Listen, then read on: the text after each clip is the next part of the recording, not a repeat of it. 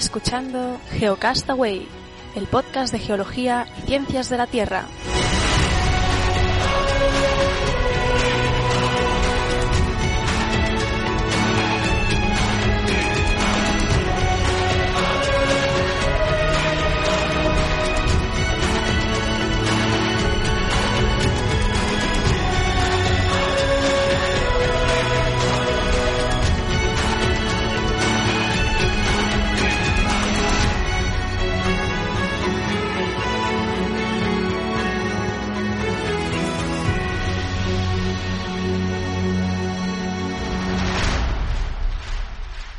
Saludos, bienvenidos geonáufragos del mundo, bienvenidos a Geocastaway, el programa de geología y ciencias de la Tierra. Hoy es 26 de enero del 2015, del 2015, me tengo que mentalizar que estamos en 2015, número 58, número 58, ya acercándonos a, al número 60 y conmigo Vicente. ¿Qué tal, Vicente? Desde, no sé, ¿dónde me has dicho que estabas? Valencia, Sevilla, ya no sé dónde estás. Ah, en Sevilla, en Sevilla. Esta semana, esta semana me voy el jueves a Valencia, pero vuelvo el martes o el miércoles, pero sí ahora estoy en Sevilla. Así que, que sí, ahora en Sevilla. Y también Oscar, ¿qué tal? ¿Cómo estás? Hola, Carlas y Vicente. Pues yo bien por aquí, escondido en un zulo aquí escondido cerca de Barcelona. Y el pueblo, y el pueblo ya para... La floresta, cerca de San Cugat. La floresta. Muy bien, cerca de San Cugat. Eh, yo ya tengo billete de, de, ida para Barcelona en marzo, así que ya vamos a tener que ir pensando de quedar un día y, bueno, invitar a todos los geonáufragos que puedan acercarse, ¿verdad? A tomar algo y Sí, no sé qué haremos. En principio será una quedada simple, supongo. Ya veremos. Y lo que surja, ¿no? Podemos hacer una quedada y lo que surja. Y lo que surja, claro, claro. Y Vicente no sé si se podrá acercar o no, pero bueno, ahí a ver. Pues yo no lo sé. Ahí estaremos pendientes, ya iremos viendo. Concretamente, mucho falta para marzo. Uy, Podemos hacer un Berkami o una recogida de fondos así, un crowdfunding, para que alguien le pague el billete a los oidores y a los oye, productores, como puede ser Vicente, para que vengan hasta aquí. Ya veremos. Si no, no quemes la- la- el tema de crowdfunding, que, que este año quizá lo, lo vamos a explotar para, otras ¿no? cosas. Venga, va, Sí. pues. Bueno, eh, a- antes de empezar el programa hemos tenido aquí una larga charla para ver cómo este año planteamos el podcast. Ya sabéis que queremos eh, reducir el tiempo. Eh, al final, amigos, amigas, Oscar ha accedido a que las entrevistas se saquen fuera del programa. Ha sido un problema de matemáticas simplemente porque ha sumado todas las secciones y ha visto que era matemáticamente imposible que el programa durara una hora si teníamos las entrevistas y bueno, cosa de que me alegro. Así que probablemente las entrevistas van a salir aparte de, de este audio. Y algunas otras modificaciones eh, que ya bueno, veis. trataremos, aunque- a ver si podemos tratar de dejar algún resumen o algún comentario, aunque sea aquí en la intro, sobre lo que va la entrevista para que la, nuestros oyentes también no sepan, no, no, Sí, sí, no desvincularnos del todo. minisección de cinco minutos sobre la entrevista. como un Sí, avance, Carlos. bueno, Sí. si técnicamente es posible, se, se hará. O una Digo, presentación del, de la persona a la que se le haya entrevistado, un poco el tema que se va a tratar para que, que los oyentes también no lo tengan también más accesible.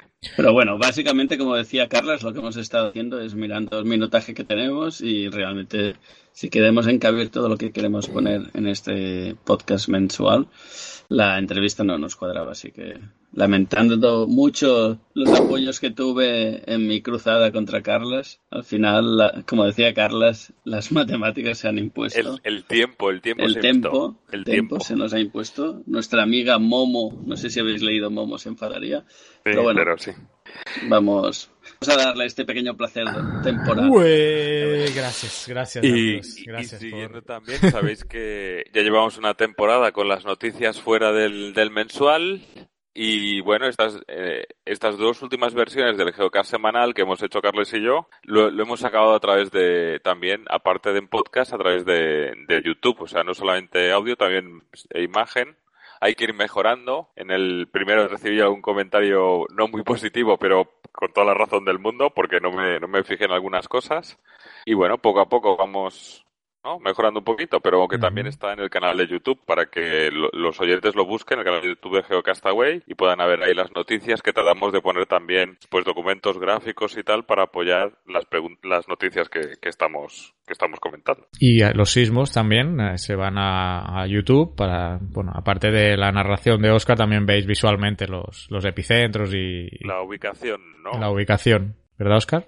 Sí, vamos a intentar mantener este formato y mejorarlo un poquito si puede ser. De momento estamos a un nivel cutre, vamos a intentar hacerlo un poquito mejor, pero bueno, poco a poco, como decíamos, vamos haciendo cambios en nuestro, en otro podcast. Ya veis que esto es una, es una cosa viva. Y parafraseando, Oscar lo comentaba antes de entrar, a, a Groucho Mars. Estas son nuestras ideas, pero si no os gustan, pues tenemos otras. Así que, eh, no, que, que si vemos que, que hicimos algún comentario o eso, que preferís que volvamos a, a los de dos horas, dos horas y picos que serían los programas, pues bueno, ahí estaremos. Vicenes del Opus. ah, sí, del, sí, pero me has asustado y me, me, sigues asustando. eh... no, tenemos, no tengo nada que ver afortunadamente con ese grupo. Pero bien, eh, y, igual también, ¿no? Igual que, no sé si vamos a hacer un poco, explicar un poco el guion o le damos directamente. Bueno, sí, si queréis, eh, bueno, eso, recordaros lo que acabamos de comentar, que estemos potenciando mucho más el canal de YouTube este año, con lo que ya ha comentado Vicente, y que os agradeceríamos mucho que os suscribierais al, al canal, porque ya al tener mil suscriptores también nuestra visibilidad va a ser mayor y las opciones que nos va a dar YouTube para generar contenido también van, van a aumentar y podremos eh, poneros más contenido uh, y más diverso en, en YouTube. El guion de hoy, pues nada, una siempre vamos a seguir con el podcast, que el audio siempre va a estar. Es decir, que nadie se piense. El podcast mensual va a ser solo audio, porque es imposible hacerlo eh, como hacemos el semanal, que el semanal va a estar en YouTube, apoyado con las ventajas que nos da Hangout de poder intercalar imágenes de las noticias que damos y en formato audio también. Y luego pues hay otras eh, secciones que queremos explotar más en, en YouTube. Posiblemente la videoteca, que hoy voy, a tener aquí todavía en el mensual, pero probablemente hagamos una prueba en, en YouTube también, a ver si no nos dan eh, en la cabeza con un mazo por usar trailers, que esa es una prueba que quiero hacer, si al inter al interponer ahí, al poner trailers de algunos documentales, pues YouTube lo, lo interpreta como... Derechos de autor, con problemas de derechos de autor. Sí, no me sale la palabra que quería decir, pero bueno, que tiene problemas con eso, a ver si no nos deja pues YouTube y lo haremos también en, el, la biblioteca en YouTube. La, no sé si hemos comentado que el tema de la intro lo vamos a reducir a un tema del mes, o sea, un tema de actualidad seguramente o, cualquier otro tema que nos eh, resulte interesante, pues tratarlo en la intro en formato tertulia entre nosotros y luego las secciones habituales y luego los temas eh, habituales de paleontología con Fernanda, de petrología con Pedro y, y de exploración espacial con Naun Chazarra, el momento Magufo. Este mes vamos a tener eh, habitual una sección que no es habitual, pero que esporádicamente sale, que es historias increíbles. Hoy va, vamos a tenerla y ya está. De momento no hay ninguna entrevista planeada y ya para el cierre sí tenemos bastantes comentarios y bueno cosas de los geonáufragos que nos han estado interactuando desde el último programa hay bastante cosa. Así que también en el cierre puede ser que nos extendamos un poco para que Oscar se tire de los pelos y nos vayamos de la hora. De hecho deberíamos empezar a contar la intro desde ahora porque todo lo que hemos estado hablando pues es algo que eh, como noticias del propio podcast, anuncios de, de, cambios que pueden surgir este año y la propia sección pues empezaría ahora, a no ser que queráis comentar ya para terminar algunas de las novedades vosotros, ya lo hemos comentado todo creo. Sí, por mí ya está todo comentado. pues, pues sí, yo creo que ya podemos darle.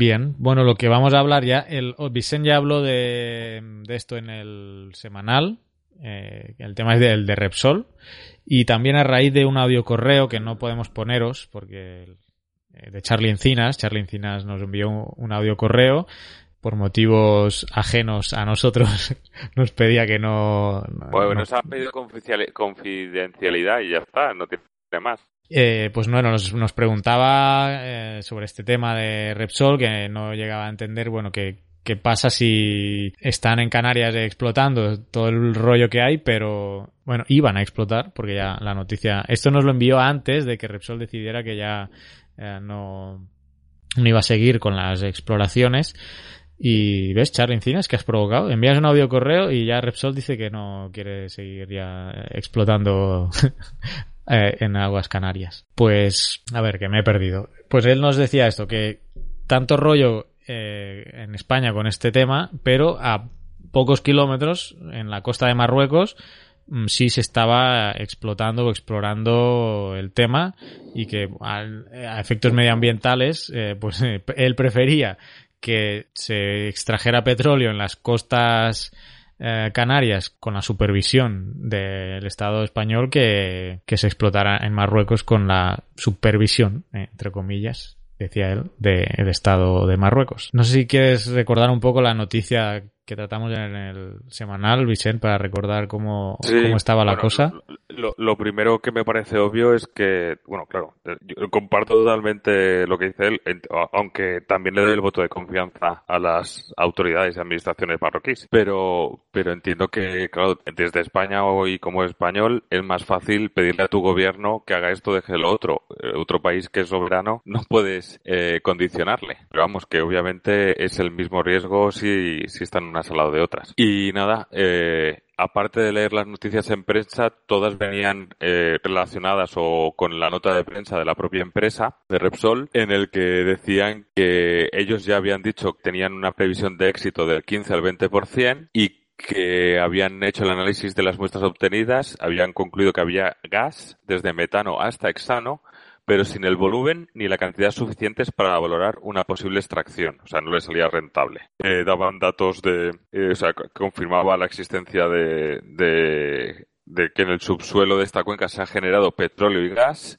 si bien los almacenes encontrados están saturados de agua y los hidrocarburos existentes se encuentran en capas muy delgadas no explotables. Daban datos de la profundidad alcanzada en los sondeos, hablaban obviamente del equipo de profesionales que habían trabajado, a nivel corporativo también decían que el, buque que dijimos también en el programa semanal, que el alquiler del buque que ha estado 63 días si no me equivoco, eh, costaba más de un millón de euros al, al día de alquiler y que se volvía para, bueno, volvía a ir a Angola, que era donde, donde había venido y ya está. Es decir, que, y que renunciaban, quedaban por finalizado y renunciaban al segundo. Había un problema también con el gobierno español, lo comentamos, que en el acuerdo de la concesión de, exploración eh, se incluían dos entre otras dos cláusulas, una que tenían que hacer dos pozos y que tenían que hacer una inversión en el estudio de investigación de mínimo 20 millones de euros. Solo con el alquiler del barco ya se daba por superado, pero el gobierno estaba decidiendo si le imponía una sanción administrativa o no. Había un problema de que la concesión era para los tres años, con lo cual en algún momento Repsol se podía plantear volver y hacer ese segundo sondeo durante ese tiempo, que no parece probable, pero no sabían si legalmente se le podía poner esa sanción o no a la altura de la que estábamos la semana pasada cuando hablamos las noticias solo quedaban eh, las tareas de sellado de los pozos. Y para añadir una cosa que he visto hoy que me ha llamado la, la atención, tampoco creo que sea lo más importante, es que un juez canario del, Tribunal Superior de, Canarias, que fue el único creo que también que en voto particular estaba en contra de la decisión del, del Tribunal Superior de Justicia de Canarias de paralizar las obras, fue el único, o sea, el Tribunal Superior estuvo no quería paralizar las obras, le dejaba a Repsol seguirlas. Él votó en contra de esa resolución y lo que ha venido a decir hoy o esta semana es que no se creen los de Repsol, que cree que sí que hay crudo ahí y que es explotable, pero que no está el ambiente político y social para extraerlos y que se van y que ya volverán. Que él no se fía de Repsol. Lo ha hecho el magistrado Helmut Moya, que cree que, que lo han hecho, han visto lo que había y dicho, cuando se bajen las cauces y tal y cambien las cosas, ya vendremos a explotarlo. Eso es la opinión de uno de los magistrados del, del TSJC de Vamos. Así que sí, yo también, yo también lo, he leído. Lo curioso aquí también es que, que habían leído algún comentario que solo han hecho un sondeo en el Sandía, ¿no? Pero también hay otros que previstos, Chirimoya y, y otros. Algunas declaraciones que había leído era que, bueno, que era muy raro que solo con un sondeo mm, ya eh, hubieran descartado totalmente la, la explotación, porque, bueno, eh, la presencia de, de hidrocarburos ahí, pues no ha salido con la calidad esperable en ese sondeo, pero solo, solo es uno. Bueno, yo te, yo te di mi opinión. Yo entiendo que esos sondeos ya los ubican cuando han hecho una campaña de geofísica previa no invasiva, es decir, antes de hacer los sondeos lo tendrán más o menos con sísmica y con tal, pero, eh, y habrán dicho, este es el mejor sitio, que no creo que sea al azar donde la, la elección de, de, esos sondeos. Sí, sí, no, yo, yo te leo unas declaraciones de un, de otra, porque yo no, yo no trabajo en petróleo, no sé cómo va exactamente, pero sí ha habido alguna declaración de algún geólogo que trabaja en el tema, pues que, que es, eh, es, no es muy normal que con un solo sondeo ya, ya se descarte. La otra, eh, no sé, algo, Oscar, no sé si quieres comentar, porque yo he estado viendo la parte de, de, Marruecos, ¿no? Que ya comentaba también en nuestro audio que nos envió Charlie Encinas, el tema de Marruecos, así que he investigado un poco las concesiones eh, en Marruecos y quizá un poco después puedo, puedo entrar en eso. Por cierto, que Charlie Encinas mencionaba el fracking de Canarias. Solo hay eh, mencionar que el fracking no es lo que están realizando en Canarias porque lo que están haciendo ahí es eh, una, una prospección eh, de perforación no corriente, la, la, típica que conocemos todos de hacer un, una perforación para extracción convencional. Que es, no me el fracking es no convencional.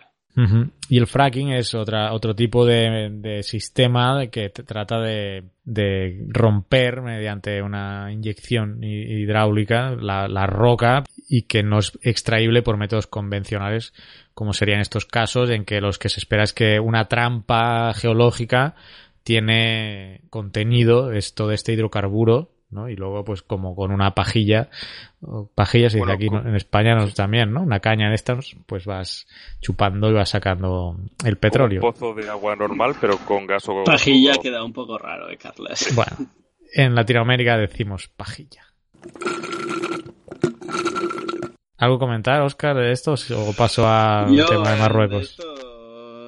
Un tema que siempre he comentado. Yo soy partidario de buscar otras fuentes que no sean eh, petróleo o, hidrocarburos, convencionales o no convencionales, pero sí que es verdad que si nuestra sociedad consume hidrocarburos, pues habrá que estar atentos a los yacimientos que haya y cuanto más cercano sea ese hidrocarburo, más control tendremos sobre ello, ¿no? Lo que decía un poco Vicente y lo que daba a entender la persona que nos enviaba esta pregunta, ¿no? De eh, qué control tendremos nosotros sobre Marruecos, mejor que sea un control en español, ¿no? Pues yo ya no me pongo tanto si lo harán mejor los de Marruecos o los españoles, sino que cuanto más cercano sea esa extracción de petróleo a tu zona de consumo, siempre será mejor por un tema ambiental y por un tema de control de la sociedad sobre ese yacimiento. Y de costes de transporte. Y de costes y tal, pero esas dos variables yo creo que para mí son las que más destacan. Y luego lo que ha hecho Repsol en este caso, pues como todo caso que sale así mucho a la luz pública, está muy condicionado por factores que no son meramente técnicos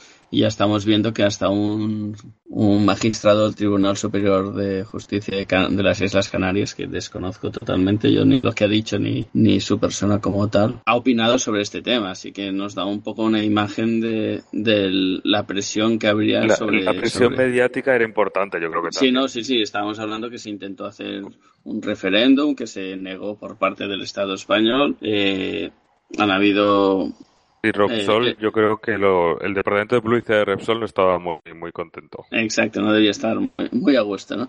Entonces, son decisiones que no, no son meramente técnicas, sino que tiene que ver con muchos otros factores ambientales, ¿no? Así que las justificaciones o por si solo han hecho un pozo o no, mm, yo lo ataño más a esto que no a razones técnicas claras. Sí que como dice entiendo, yo no, no he hecho nunca petróleo y no domino para nada el tema, pero sí que entiendo que si yo tuviera que hacer un pozo, pensando en el mundo del agua, pues ah, pincharía en el sitio donde yo creo que hay más probabilidad que me encuentre el recurso a explotar. Si cuando pincho no encuentro aquello que estoy esperando, eh, me iré a buscar otro sitio que ya sea más malo, pero ya con menos probabilidad. Cada vez voy bajando la posibilidad de encontrar. Y hoy en día en el mundo de la geofísica tenemos herramientas que nos dan bastantes buenas aproximaciones de lo que queremos encontrar y cómo lo queremos encontrar. Así que entiendo yo que si han hecho un pinchazo y no, no les ha salido bien, quizá han valorado que por el ruido que había ambiental, quizás no era bueno hacer ya el segundo y ya está.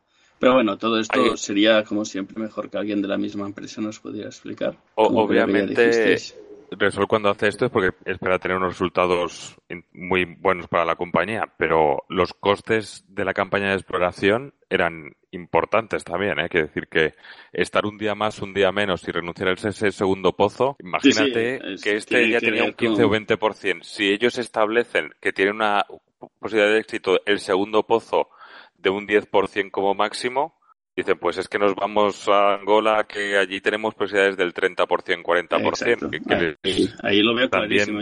hay un tema de probabilidades y de, y de tener que apostar por un, un, recurso que tú tienes para investigación y que, te, que debes ir un poco acotando. Tiene sus, sus costes y tienen que garantizar la producción. Y recordar que estamos luchando, siguiendo, a ver si conseguimos también la, la visión de alguien de, de Repsol, que todavía no hemos desistido y, igual que en el semanal os, os recomendaba la página de Repsol, donde eh, aparte de la información, la nota de prensa con los resultados, hay información del seguimiento del proyecto y hay obviamente vídeos y, así pequeños vídeos que describen un poco el proceso o, las características del buque que ha hecho la perforación. O sea que yo os lo recomiendo y también estamos pendientes de, si conseguimos a alguien que, nos dé la visión suya. Yo me estaba acordando también de, un tema geopolítico porque, y es el tema del precio del petróleo ahora, porque ha bajado enormemente. No sé qué, a cuánto está en España, eh, pero aquí ha bajado a menos de la mitad en 3, 4 meses. Eh, está muy barato el petróleo. Bueno, aquí, no bajo a la mitad porque tiene un componente de impuestos muy grande, pero ha bajado bastante, sí. Entonces también es otro factor a tener en cuenta porque no es el mismo, no es lo mismo eh, cobrar 50 dólares por barril que cobrar 100 dólares por barril. Repsol estaría teniendo también menos ingresos por, por vender. que esa, esa bajada del mercado que no es una no que disminuya, porque sabemos que eso lo controlan los grandes productores, ¿no? Que no es que hayan bajado las reservas en cantidad suficiente para esta bajada de o haya subido mucho. Tiene que ver con cosas de mercado y de intereses políticos, básicamente. Siempre se, o se habla, yo he escuchado a estadistas hablar de, de, Rusia, de que les interesaba debilitar a Rusia y debilitar a las empresas del fracking, que eran una especie de competencia que cuando es tan barato el petróleo, y el gas, el fracking deja de ser rentable. Entonces están buscando echar a unos cuantos del mercado. Es lo que tiene también, lo que puede también una cosa asociada del, del, del, fracking. Y yo quería recordar también una noticia que hablamos en el semanal de que España y Portugal están tratando de ampliar los límites de aguas territoriales y el subsuelo que está debajo de esas aguas territoriales entre Canarias y las Azores, también porque piensan que puede haber hidrocarburos, o sea que posibles más prospecciones petrolíferas en busca de, de gas y de crudo en, en, la zona de Canarias, es más, en, en pocos años es posible que, que estemos hablando también ahí. Sí, seguro. Igual que me comentaba Oscar que también hay como un litigio entre la en, este, tema entre Marruecos y España por el tema de definir el límite por donde son aguas eh, de España o aguas de Marruecos. Eh, y eso vinculándolo también con el tema de las concesiones que estábamos hablando. He estado viendo un mapa de las concesiones en Marruecos donde eh, sí han encontrado petróleo de explotación. Es una concesión que se llama Sidi Moussa ¿eh? en las costas de, Marruecos y, ese parece ser que pues tiene una calidad eh, eh, buena como para explotarla y está a 400, a unos 400 kilómetros al noreste de, de Fuerteventura, de, de, la, del pinchazo que han hecho este en Sandía, pues 400 kilómetros al noreste está esta concesión de Sidi Musa, que sí tiene petróleo de suficiente calidad como para ser explotado. Eh, obviamente parecería ser pues que el contexto geológico es diferente para, en, en ambos casos, lo que no impide que una mala gestión o un vertido a 400 kilómetros de Fuerteventura, pues obviamente va a impactar en Marruecos, pero bueno, no sé cómo están las corrientes oceánicas ahí, pero podría, afectaría también la, fauna y flora acuática que, que hubiera. Otras concesiones que existen más cercanas a, porque he estado viendo las cercanas a estas que, que estaban explotando, explorando los de Repsol. Y me he encontrado con una concesión que se llama Jubi Marítime y bueno, los análisis que ha de, de esta eh, concesión son que no hay su calidad suficiente tampoco en esa zona muy cercana, en Jubi Marítime, a la concesión española esta de, de Sandía. No sé si es la misma, exactamente la misma eh, formación geológica, pero está realmente próxima a la, a la explotada o explorada por, por Repsol. Entonces, bueno, puede ser un punto también eh, en común de que realmente pues ahí la calidad no, no es buena. Repsol a lo mejor conocía ya los datos de esta exploración de, de los marroquíes, no sé, normalmente supongo que son bastante celosos con la información, pero si está publicado y lo he encontrado yo por internet, pues... Si lo has encontrado tú, Carlos, yo creo que Repsol lo sabe. Sí, yo me estaba aquí tirando la teoría de la conspiración de, bueno, los marroquíes... Nunca se sabe, ¿eh? A veces Los hay marroquíes dicen que la calidad pero- es mala para que Repsol ya no siga explotando. Bueno, totalmente una teoría que no tiene pies ni cabeza. Pero bueno, ahí está, ¿no? Eh, estos son las, los datos marroquíes. Una explotación que se iba a, a caminar a 400 kilómetros al noreste de Fuerteventura y otra explotación cercana que no pues que no ha dado las- la calidad suficiente. Hay otras concesiones, si veis el mapa, pues toda la costa, prácticamente toda la costa mm, marroquí hasta el Sáhara Occidental está parcelada para, para ser explorada, aunque por los datos que he visto yo solo estas, estas mm, dos son las que hasta la fecha eran las más potenciales en principio. Ah, y nada más, eh, así está el asunto. Eh, Yo quería estamos- terminar también recordando, coincidiendo con, con lo que ha dicho Oscar, que también hay que entender un poco la, la política energética que tiene cada país, ¿no? Y aquí sabemos que se han reducido las ayudas a las renovables y se está buscando esto. Obviamente, en el día de hoy seguimos necesitando y dependiendo de, los combustibles fósiles, eso es y, y falta mucho hasta una independencia energética. Pero en un país como España, que se- aunque se encontrase petróleo en las Canarias, hay que buscar otro tipo de energías que, sean nuestra fuente primaria de energía y no depender tanto del, consumo externo. Y eso está por invertir en I más D, en nuevas tecnologías y no y no en, y no en ponerse en, en- en esto. Bueno, es una opinión. Ya llegará. Esperemos cambios en la política del gobierno español futuro. Y otro tema también, lo del peak oil. Cuando una cosa escasea, tiende a subir de precio, pero aquí eh, todo lo contrario. Entonces, significativo. No, ¿no? pero Que- aquí es un tema de un tema político. Por eso, por eso, por eso digo. Por eso se digo que aquí escapa. se mezclan, bueno, también aparte de la de las mejoras en temas de, de cómo extraer el petróleo, bueno, mejoras tecnológicas, pero bueno, todo un, un, ma- macro rollo geopolítico con Rusia, la OPEP, eh, los Estados Unidos y su fracking y, etcétera. Eh, tampoco es, es un tema para, para otro otra intro porque todo este el tema del oil y el tema geopolítico que aquí hemos tocado por encima también eh, es Sí, yo interesante. creo que un día podríamos hablar específicamente del Picoil, que tanto se ha hablado que iba a subir precio y que está pasando a nivel geopolítico. Muy bien, pues nada, eh, hasta aquí esta nueva nueva manera de enfocar la intro tratando un tema y qué opináis sobre el mismo en nuestros métodos eh, habituales, ¿eh? que podéis aportar vuestro granito de arena a lo que estamos diciendo. Seguramente ya estamos aquí, tenemos tenemos un contacto que puede localizarnos a alguien en Repsol, eh, pero bueno, hasta que no esté confirmado no, no podemos profundizar más en ello, pero a ver si realmente pues podemos hablar con alguien eh, en Repsol que nos saque de, de dudas y, y que desmienta a este juez que ya que este hombre sí que ve teorías de la conspiración, no, no como yo.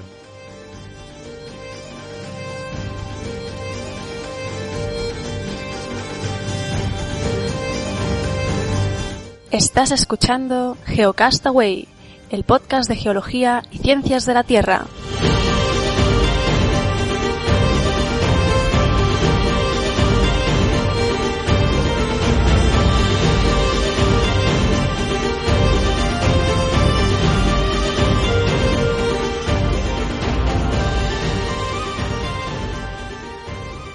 Paleontología con Fernanda Castaño. Hola amigos de GeoCastaway, soy Far Castaño y este año me gustaría arrancar hablando de los primeros estudios sobre los fósiles sudamericanos. Por supuesto que son los exploradores españoles los primeros en referirse a estos objetos extraños y que para ellos eran el testimonio de la existencia de una antigua raza de gigantes. Ya en la segunda mitad del siglo XVI, Fray Reginaldo de Lizarraga se refiere en sus escritos a las tumbas de gigantes que se encuentran en Córdoba, Argentina. Años más tarde, en 1760, el jesuita y médico inglés Thomas Follner descubrió los primeros eh, restos de un gliptodonte, relatando en su diario que se trataba de la cáscara de un animal compuesta de pequeños huesos hexagonales, con cada hueso de una pulgada de diámetro como mínimo. Reconoce también en, este animal un parecido al de los armadillos actuales. Eh, vamos a tener que esperar, sin embargo, hasta 1830 38, cuando el naturalista inglés Sir Richard Owen realiza la primera descripción formal de un criptodonte. Este animal, que está relacionado con los actuales armadillos, era nativo de América del Sur y medía cerca de eh, 3 metros y pesaba cerca de una tonelada, siendo el equivalente en forma y tamaño a un Volkswagen escarabajo. Era herbívoro y por su constitución se supone que no muy ágil, y su defensa contra los depredadores se basaba en un caparazón rígido, los patrones diferentes de estos eh, caparazones es lo que permite distinguir las diferentes especies. Ya en 1766, por orden del entonces alcalde de Buenos Aires, Juan de Lezica y Torresuri, restos fósiles recuperados en Arrecife fueron enviados a España. Previamente al viaje, tres cirujanos, Matías Grimau, Juan Parán y Ángel Castelli, analizan los huesos para determinar si se trataba de seres humanos. En España, los académicos de la Real Academia de la Historia hacen el mismo tipo de análisis y declaran que los restos no eran humanos, conjeturando que parecían pertenecer a los de un, a un cuadrúpero y tal vez un elefante. Los eruditos estaban en lo cierto, ya que los restos en cuestión pertenecían a mastodontes, unos parientes extintos de los elefantes. En 1787 se produce un hallazgo fundamental, el de Fray Manuel de Torres quien cerca de las eh, orillas del río Luján halla los restos óseos de otro mamífero gigante. Eh, documenta cuidadosamente este hallazgo extraordinario y el 29 de abril envía una carta al virrey Francisco Nicolás Cristóbal del Campo, marqués de Loreto, con detalles de su trabajo. Ya en 1789 el espécimen es enviado al Gabinete de Historia Natural de Madrid, donde es ilustrado por Juan Bautista Bru de Ramón. Este es el verdadero punto de partida de los estudios paleontológicos en el Río de la Plata. En 1795, un oficial francés envía ilustraciones de Bru al Instituto de Francia con una pequeña descripción del esqueleto. Un año más tarde, Cuvier publica el primer trabajo científico sobre un fósil sudamericano asignándole el nombre científico de Megatherium americanum. Cuvier estudió también los fósiles de Bolivia, Chile, Colombia y Ecuador, entre los que reconoció tres morfotipos de lo que más tarde llamó formalmente Mastodon angustinen, Mastodon andinium y Mastodon humboldti. El conocimiento de los fósiles sudamericanos se mantuvo en un nivel elemental para gran parte de la primera parte del siglo XIX eh, hasta el viaje del Beagle. Durante los dos eh, primeros años de su viaje a bordo del Beagle, Darwin recogió numerosos eh, fósiles de varias localidades de Argentina y Uruguay. Entre estos se cuentan eh, los grandes mamíferos que Darwin asigna de manera informal para Megatherium y Mastodon, y también había eh, al menos dos roedores y un caballo.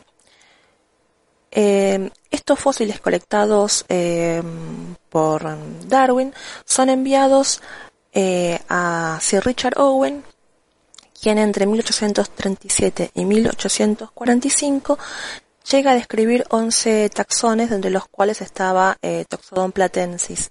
En esta contribución eh, fue fundamental para el estudio de eh, las ideas evolutivas de Darwin. Bueno, también me gustaría comentar antes de terminar que eh, hay otra serie de películas además de Jurassic Park que van a encontrar muy interesantes sobre dinosaurios y que tal vez son mucho más extravagantes. Voy a recomendar tres delirios cinematográficos porque es el único nombre que les cabe. Eh, es uno que realmente debe estar entre las peores películas de historia, que se llama Tyrannosaurus Azteca, que es del año 2007, eh, la pueden encontrar en YouTube. Carnosaurus del 93 también es muy muy mala, Jurassic Attack y Triassic Attack. Véanlas, compárenlas y ríanse un rato. Nos vemos en el próximo mes, que la fuerza los acompañe.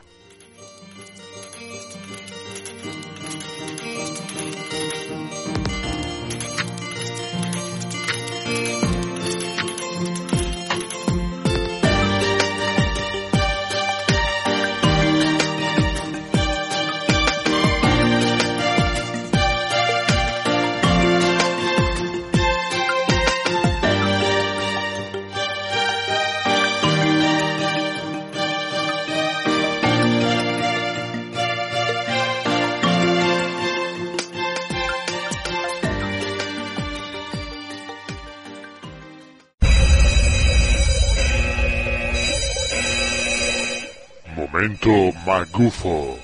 Lo que vais a escuchar ahora es pseudociencia. Cualquier coincidencia con la realidad es pura casualidad.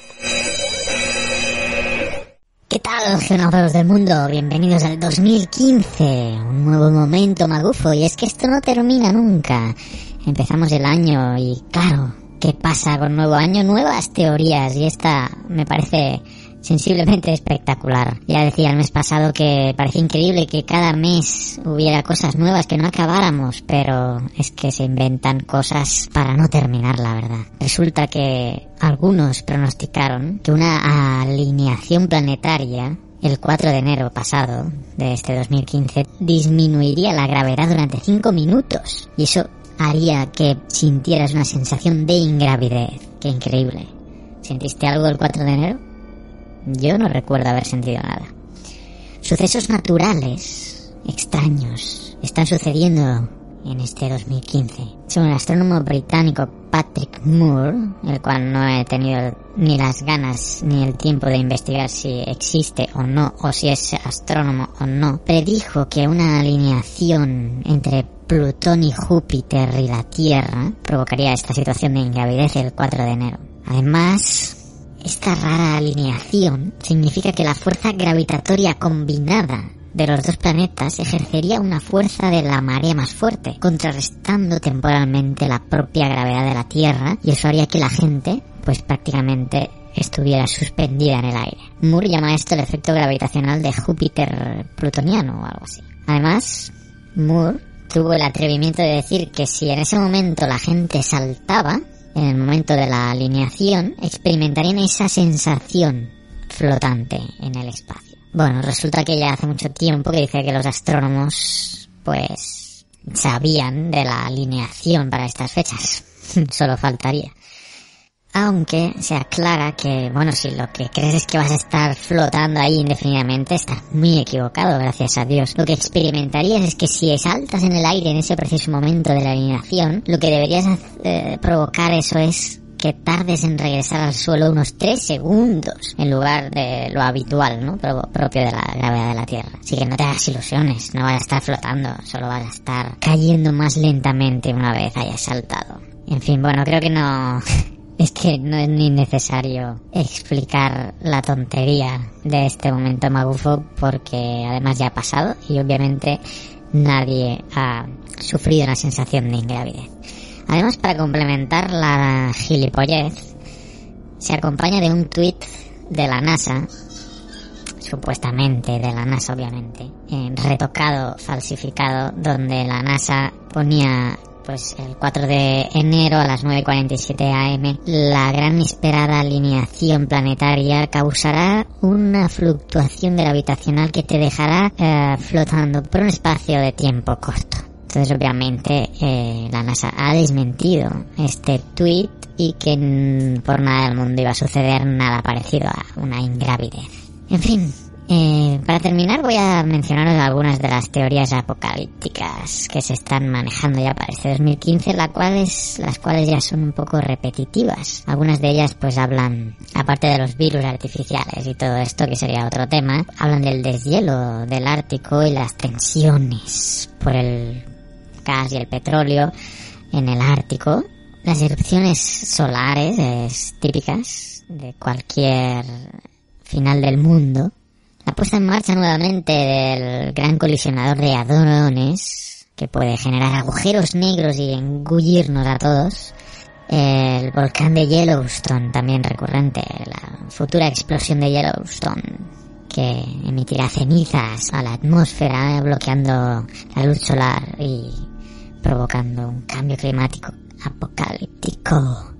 Por supuesto, el campo magnético de la Tierra también está incluido en las futuras extinciones de la raza humana o destrucción del mundo. Y Nostradamus con sus predicciones y el nuevo apocalipsis maya, que ahora resulta que, ay, me equivoqué, no calculé bien, no era el 2012, será el 2015. Bueno, en fin, aparte de estas, seguro que vamos a, hallando cosas nuevas e interesantes mes a mes, aunque me sorprenda a mí mismo de que sigan pues saliendo estas magufadas, pero temo que la invención humana no tiene fronteras. Así que nada, bienvenidos al 2015, que os lo paséis muy bien, que seáis muy felices y nos iremos viendo este año hasta el mes que viene. Adiós.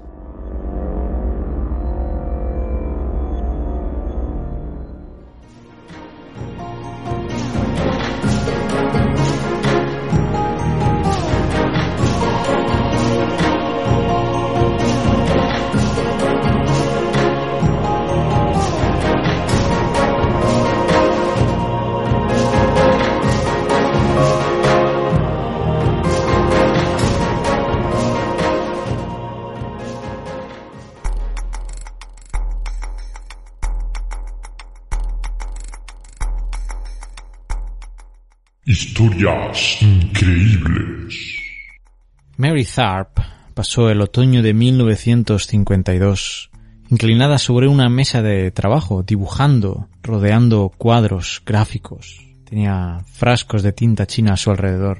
Cerca de allí, en su despacho, repartidos en varias mesas adicionales, se encontraban diversos mapas, los más grandes y más detallados sobre una parte del mundo que nadie había visto hasta ahora. Durante siglos, los científicos habían creído que el fondo del océano era básicamente plano, sin rasgos distintivos, que estaba demasiado lejos incluso para ser estudiado. Pero el invento del sonar lo había cambiado todo. Por primera vez, los barcos podían sondear las profundidades y obtener información precisa del océano por debajo de ellos. Durante cinco años, los colegas de Tharp de la Universidad de Columbia habían viajado por el Atlántico, grabando y registrando información de sus profundidades. Las mujeres no podían ir en estos viajes. El director del laboratorio de investigación consideraba que daba mala suerte llevar a mujeres en los barcos mientras estaba en alta mar. De modo que Tharp no estaba en ese barco. En cambio, se quedó en el laboratorio. Ella estuvo comprobando meticulosamente la información registrada por el sonar y trazando conclusiones de esa información. Una cantidad ingente de datos, tan enorme que tuvo que ser impresa en un rollo de papel de un kilómetro y medio. A medida que Tharp iba dibujando las mediciones obtenidas por el sonar, el fondo del mar iba tomando forma frente a ella. Tharp pasó varias semanas dibujando perfiles topográficos de este a oeste del Atlántico. Sus dibujos muestran por primera vez exactamente dónde la plataforma continental se transforma en llanura abisal y dónde una gran cordillera sobresale del suelo marino. Esto fue un gran impacto cuando se descubrió en la década de 1870 por una expedición que estaba extendiendo cables transatlánticos y ahora se confirmaba con la cartografía generada por Tharp. Sus mapas también mostraron algo más, algo que nadie esperaba. En cada cúspide de esa cresta de esa cordillera había un pequeño hundimiento, una forma de V, un hueco, que parecía alargarse a lo largo de la cadena montañosa. Ella revisó y revisó los números y los datos por semanas. Dos, tres, hasta cuatro veces miraba si los datos eran correctos. Cuanto más revisaba los datos y sus dibujos, más convencida estaba de que eso era así, de que en la cresta de la cadena montañosa una forma de V estaba presente. Lo que ella estaba viendo era la evidencia de una dorsal oceánica, un lugar donde el magma surge desde el interior de la Tierra, donde se forma nueva corteza y se empuja la ya existente. Si sus cálculos eran correctos, las ciencias de la Tierra nunca serían la misma. Décadas antes, un geólogo alemán, Alfred Wegener, había propuesto la teoría de que los continentes se desplazaban y que en el pasado un solo continente había existido. En 1926, en una reunión de la Asociación Americana de Geólogos del Petróleo, los científicos que ahí asistieron rechazaron la teoría de Wegener, incluso se burlaron de él. Pensaron que no podría haber una fuerza en la Tierra lo suficientemente enorme como para mover los continentes. El sueño de un gran poeta, opinó en ese momento el director del Servicio Geológico francés. En la década de los 50, a medida que Zarp estaba creando su mapa del suelo oceánico, la teoría de Wegener todavía no estaba considerada como verdadera en la comunidad científica. Incluso algunos lo consideraban una herejía. La propia Tharp, casi todos los colegas de Tharp y prácticamente todos los demás científicos relacionados con las ciencias de la Tierra en el país la descartaron. Incluso la propia Tharp públicamente no la tenía en cuenta, porque podía ser incluso despedida por ello. Pero Tharp tenía la evidencia de lo que había dibujado. Aunque su trabajo simplemente era dibujar y trazar un mapa con las mediciones obtenidas en el sonar, ella tenía experiencia en geología y podía interpretar lo que estaba viendo. Incluso sabía más que algunos de los hombres a los que tenía que reportar sus resultados. Su propio padre trabajó para la Oficina de Química y Suelos y ella le acompañaba a él muchas veces al campo a recoger muestras, aunque nunca esperó pues ser una cartógrafa o incluso una científica. En ese momento las disciplinas científicas no estaban demasiado abiertas para una mujer, por lo que sus primeros trabajos, sus primeros estudios fueron la música y el inglés. Después de Pearl Harbor, las universidades abrieron un poco más sus departamentos. En la Universidad de Ohio descubrió la geología y encontró un mentor que la animó a estudiar esta disciplina. Debido a que era una mujer, el mentor le contó a ella, el trabajo de campo estaba fuera de cuestión, o sea que no podía ir a campo. Pero la interpretación, el dibujo y su experiencia en esos campos, pues le podrían dar un trabajo en una oficina como la que tenía ahora en Columbia.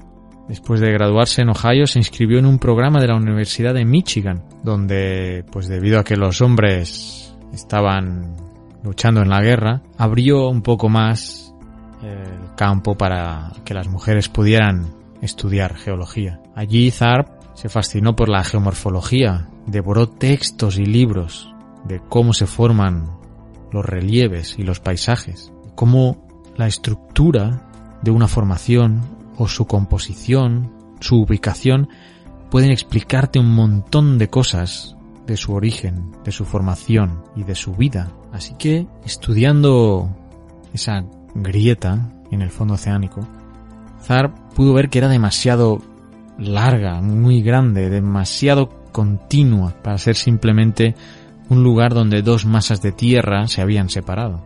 Cuando comparó estas características del fondo oceánico con el Rift Valley en África, empezó a ver las cosas más claras. Así que fue a ver a Bruce Hissen, su supervisor de investigación, que era cuatro años menor que ella, de hecho. Le explicó su interpretación y él prácticamente le gritó que no podía ser así. Se parece bastante a la deriva continental, escribió Zarp más tarde. Así que, con la reputación del laboratorio un poco en entredicho, Hissen le ordenó rehacer el mapa. Así que Zarp regresó a los datos, y empezó de nuevo desde cero. Hissen y Zarp normalmente estaban en desacuerdo con muchos de sus argumentos y propuestas. Sin embargo, trabajaban bastante bien y eran bastante eficientes los dos juntos.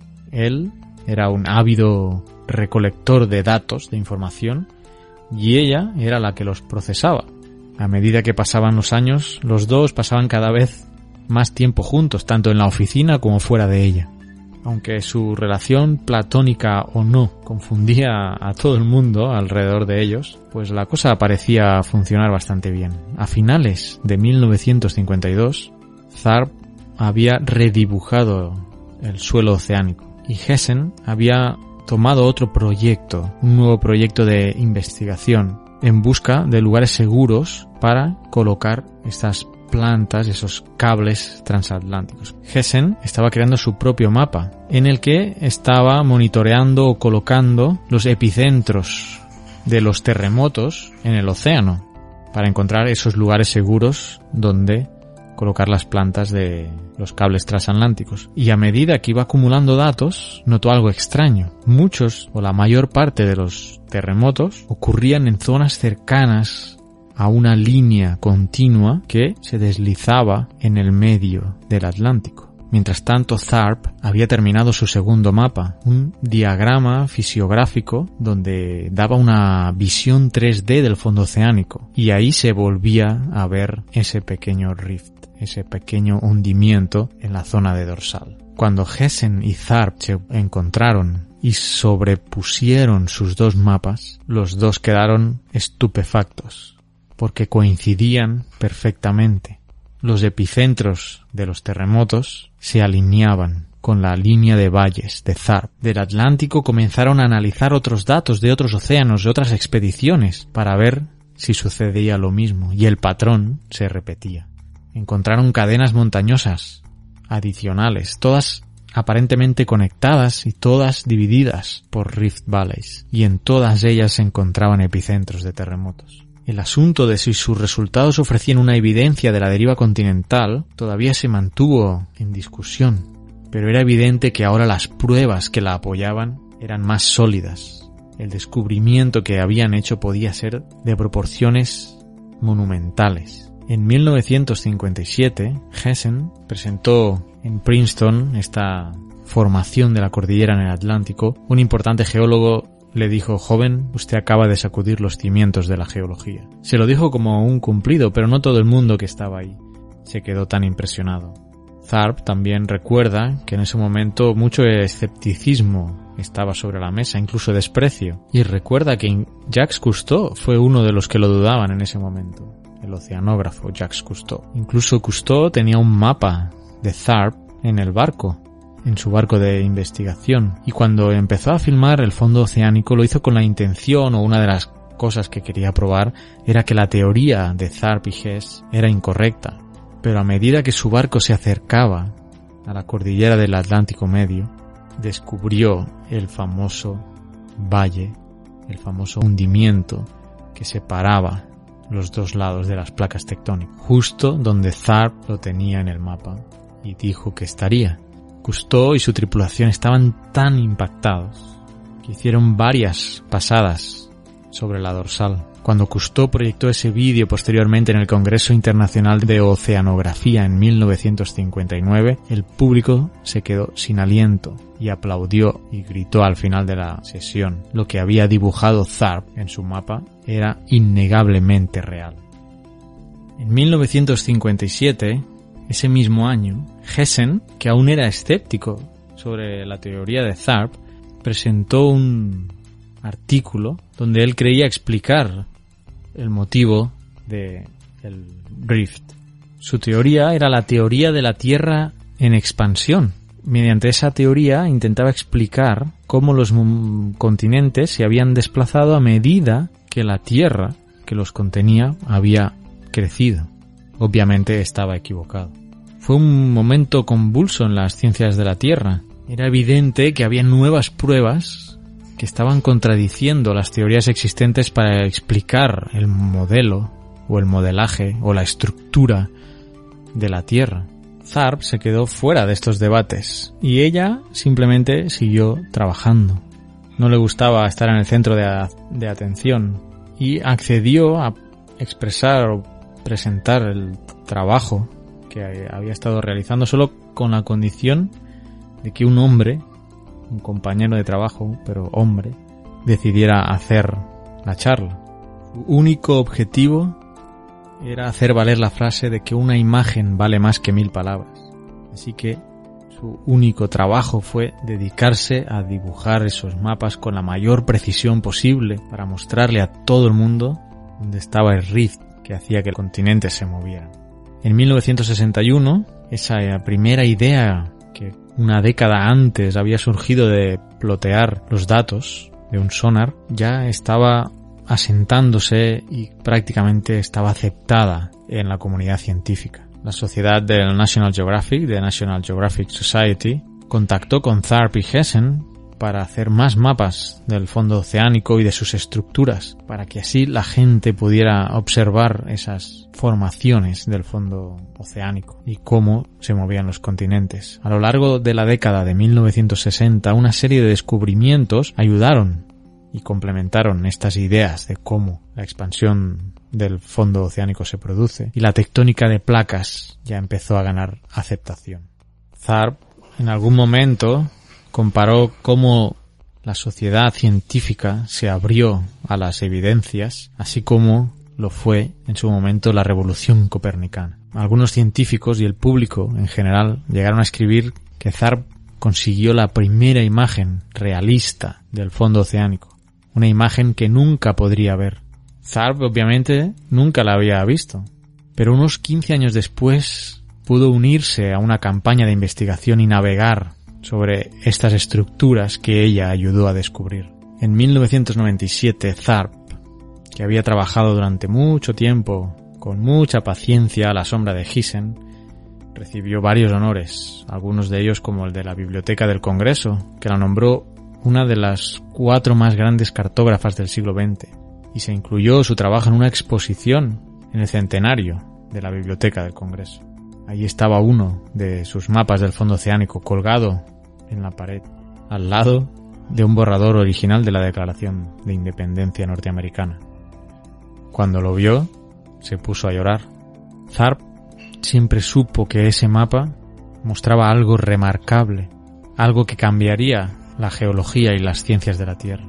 Lo creyó desde el primer momento, aunque nadie en ese momento la apoyó.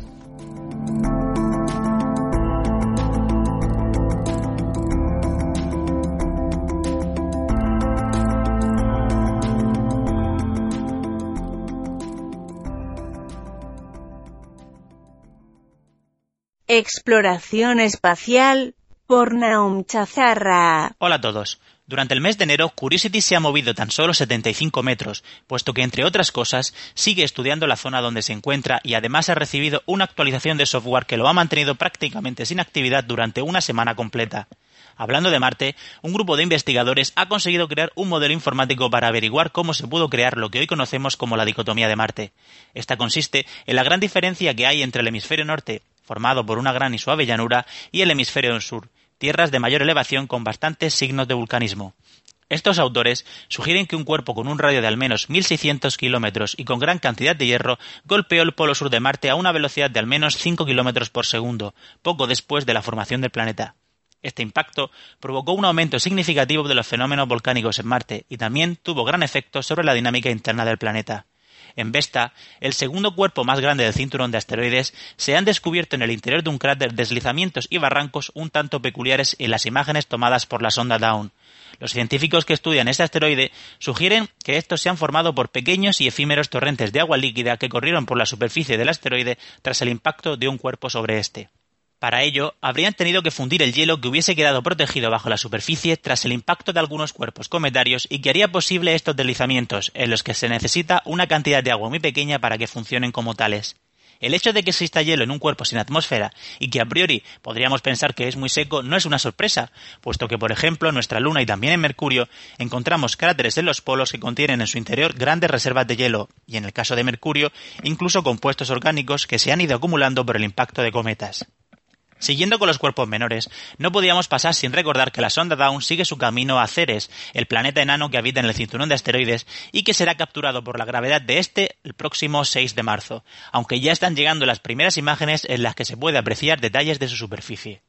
También se ha descubierto que Quirón, un cuerpo que orbita entre Saturno y Urano y que tiene un comportamiento dual de asteroide y cometa, podría tener un sistema de ellos. Aunque no se ha podido fotografiar directamente porque se encuentra muy lejos, se descubrió esta posibilidad cuando al observar la ocultación de una estrella por Quirón, justo un poco antes y un poco después de la ocultación, la estrella bajaba de brillo un poco.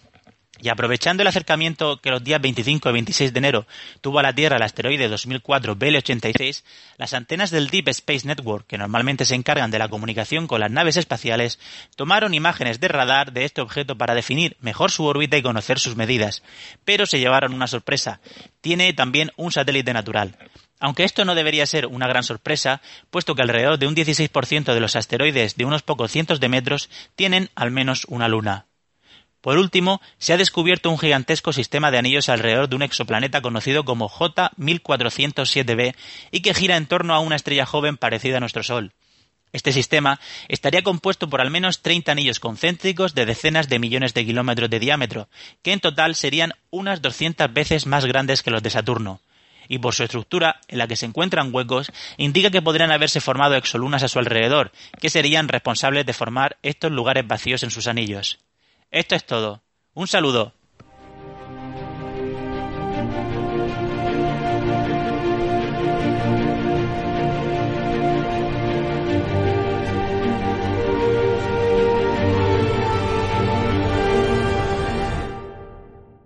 Petrología y Geoquímica por Pedro Castiñeiras. Hola queridos amigos, bienvenidos un mes más al subliminal mundo de la petrología y la geoquímica. El otro día escuché algo que me dejó sin habla. Alguien se preguntaba cómo era posible que buscaran petróleo en Canarias si eran islas volcánicas. Joder, me ha vuelto a pasar. Me parece tan increíble que haya gente que se plantee esta pregunta que voy a explicarlo un poco.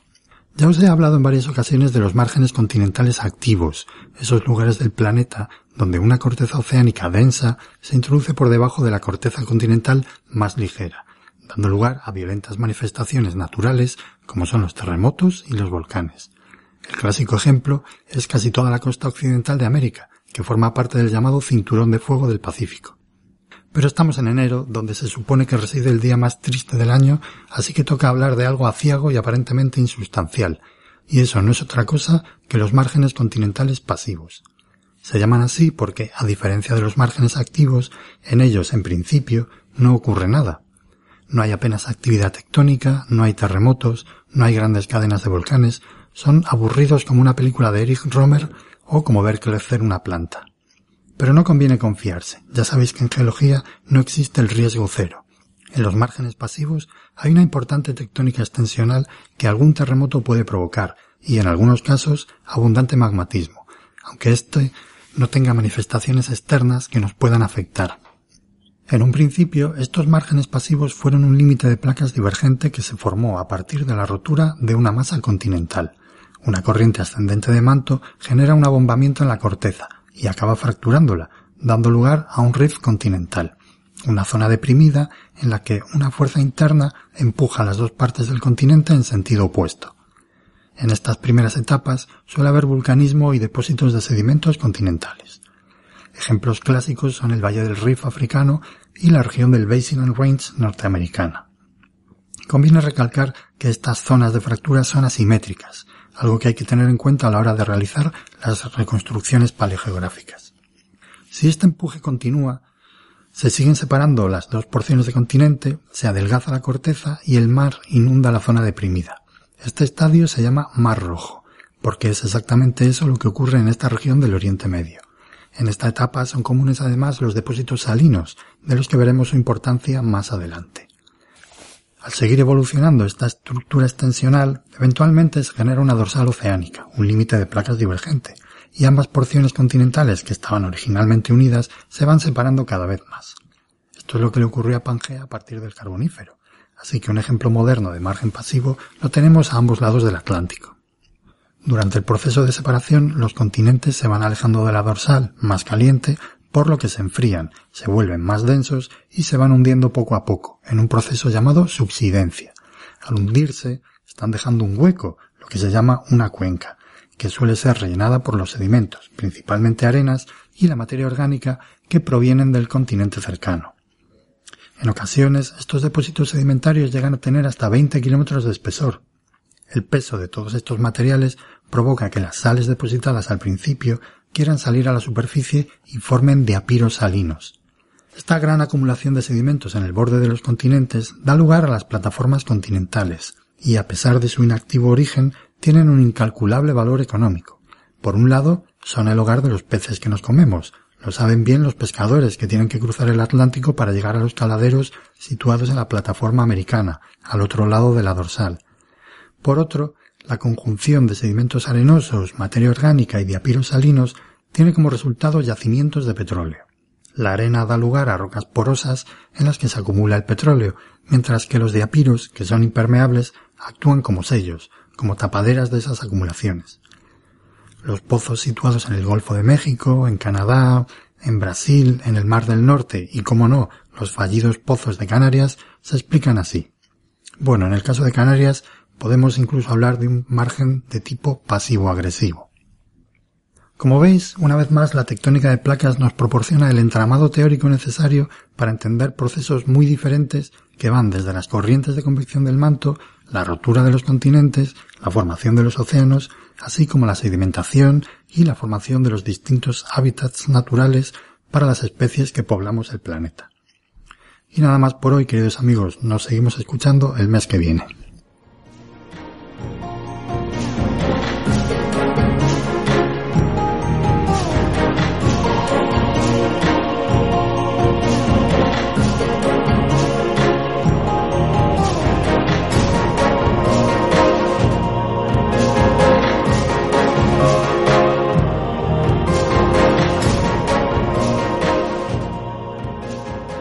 Bueno, como veis, eh, la biblioteca Geocastaway se ha transformado en sección y posiblemente pase totalmente a YouTube, pero eso ya, ya lo veremos. Eh, intentaré este audio que estáis viendo de, de la biblioteca que lo tengáis en YouTube con los trailers y ya veremos si luego pues YouTube nos dice que no podemos por temas de copyright pero haremos, vamos a hacer la prueba. Y como Oscar me está controlando el tiempo y hoy tengo, he visto bastantes documentales, tantos que algunos lo vi hace tanto tiempo que ni me acuerdo de qué iban. Pero voy a empezar por, creo, el que vi primero desde el último mensual. Se llama Next Space Race. Next Space Race. La siguiente carrera espacial. Eh, es un documental de Bloomberg, Bloomberg TV, y no recuerdo si lo vi en, en, Netflix, seguro que no, yo creo que lo vi en YouTube, debe estar en YouTube. ah, no, sí, lo vi en Netflix, The Next Space Race, este lo vi en Netflix. Pero bueno, como vosotros ya tendréis vuestros métodos de, de visionado. ¿De qué va esto? Eh, bueno, como sabéis, la NASA está buscando una nueva nave que, bueno, pueda ir a la Estación Espacial Internacional y regresar. Y para eso ha abierto un concurso, una competición a empresas privadas y de esto va, va el documental. Está por ahí metida la empresa Boeing, está la, la SpaceX, que hablamos en el semanal de hace dos semanas, si os acordáis del Falcon 9 uh, y de esta misma empresa, pues SpaceX está ahí metida, de este multimillonario Elon Musk. Y hay otra empresa que ahora no tengo el nombre por aquí, pero creo que eran tres. Entonces, bueno, va un poco de ver qué tipo de nave están planteándose y cómo van a hacer para solucionar algunos problemas técnicos de llevar estas naves al espacio y, regresar. Eh, ya hablé un poco cuando hablamos del Falcon, en el semanal pues ya habré un poco de, de, este tema y sobre todo de SpaceX, así también que os recomiendo que podáis ir a, al semanal. Otro documental, Human Universe, no me, no me voy a cansar de, de recordarlo, eh, el último episodio, el quinto, pues yo creo, no sé si lo mencioné ya, pero lo vuelvo a decir, eh, ya comentó que lo están dando en televisión española, si no recuerdo mal, Vicente.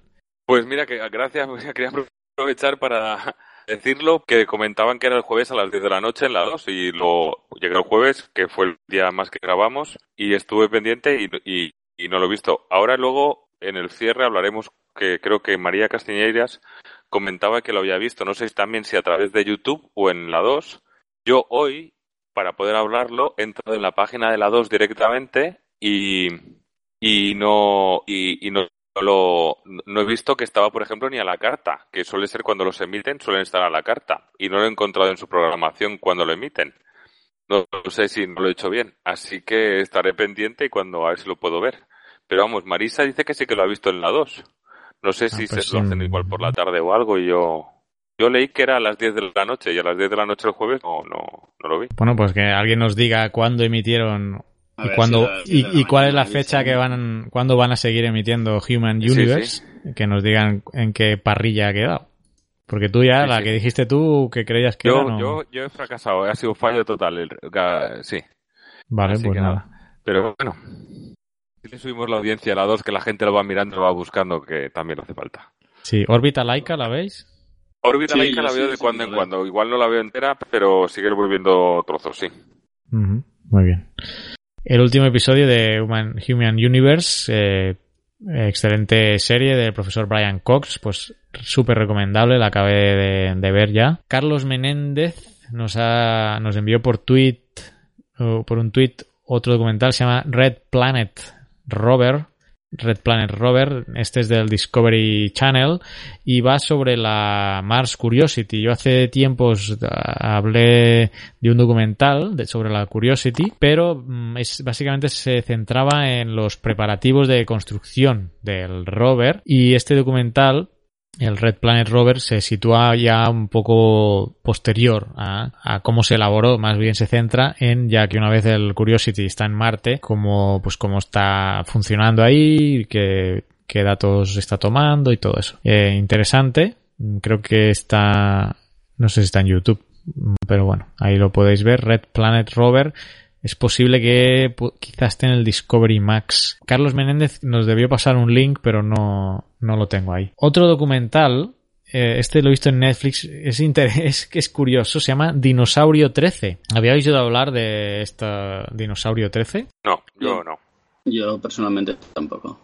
Pues este documental que se llama Dinosaurio 13 eh, narra la vida de Sue, el fósil de T-Rex más grande nunca descubierto. Y, pero es que el documental tiene su gracia porque eh, este descubrimiento lo hicieron unos eh, paleontólogos aficionados.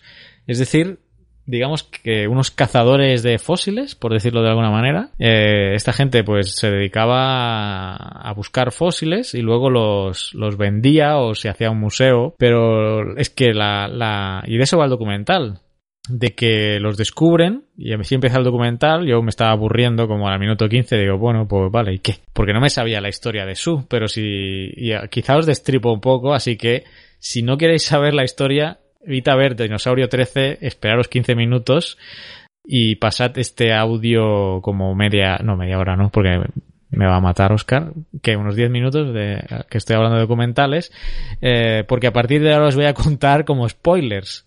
En cierto momento del documental llega el FBI y los acusan de robar patrimonio de, del estado, no sé en qué estado están. O sea, es patrimonio de Estados Unidos y están robando, los acusan de robo y porque, y además a, había precedentes de que algunos fósiles que habían encontrado eh, los vendían. Entonces, el documental se trata como en defender la actitud de esta gente, pero yo desde el punto de vista de protección de patrimonio geológico lo estaba viendo desde el otro punto de vista. Digo, pues obviamente, o sea, ¿cómo vas a...? Estabas indignado, ¿no, Carlos?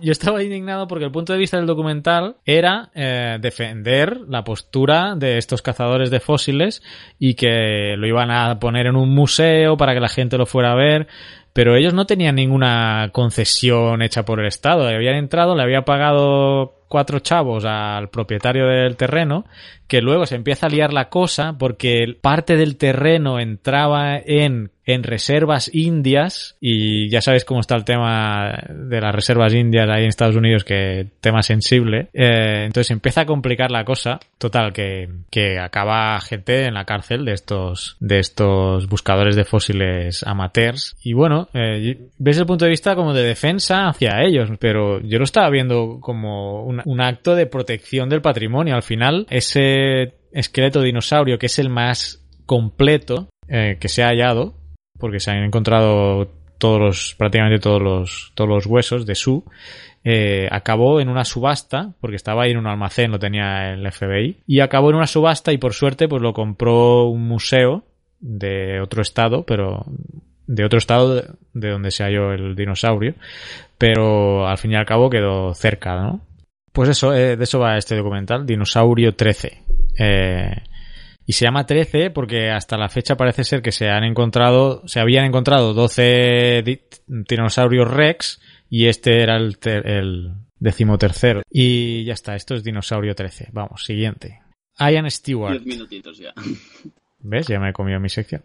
Ian Stewart es el geólogo escocés que ya creo que hace tiempo, hace meses, hablé de un documental eh, llamado How to Grow a Planet, cómo hacer crecer un planeta, de él, que os recomendaba. Y hoy os traigo otro, Earth Power of the Planet, que yo creía que lo había visto, pero, pero no, es otro, diferente. De hecho, están en la, en la IMDB, ya están incluidos los, los documentales de este hombre, Ian Stewart, que es un geólogo que da clases en la universidad ahí en Escocia.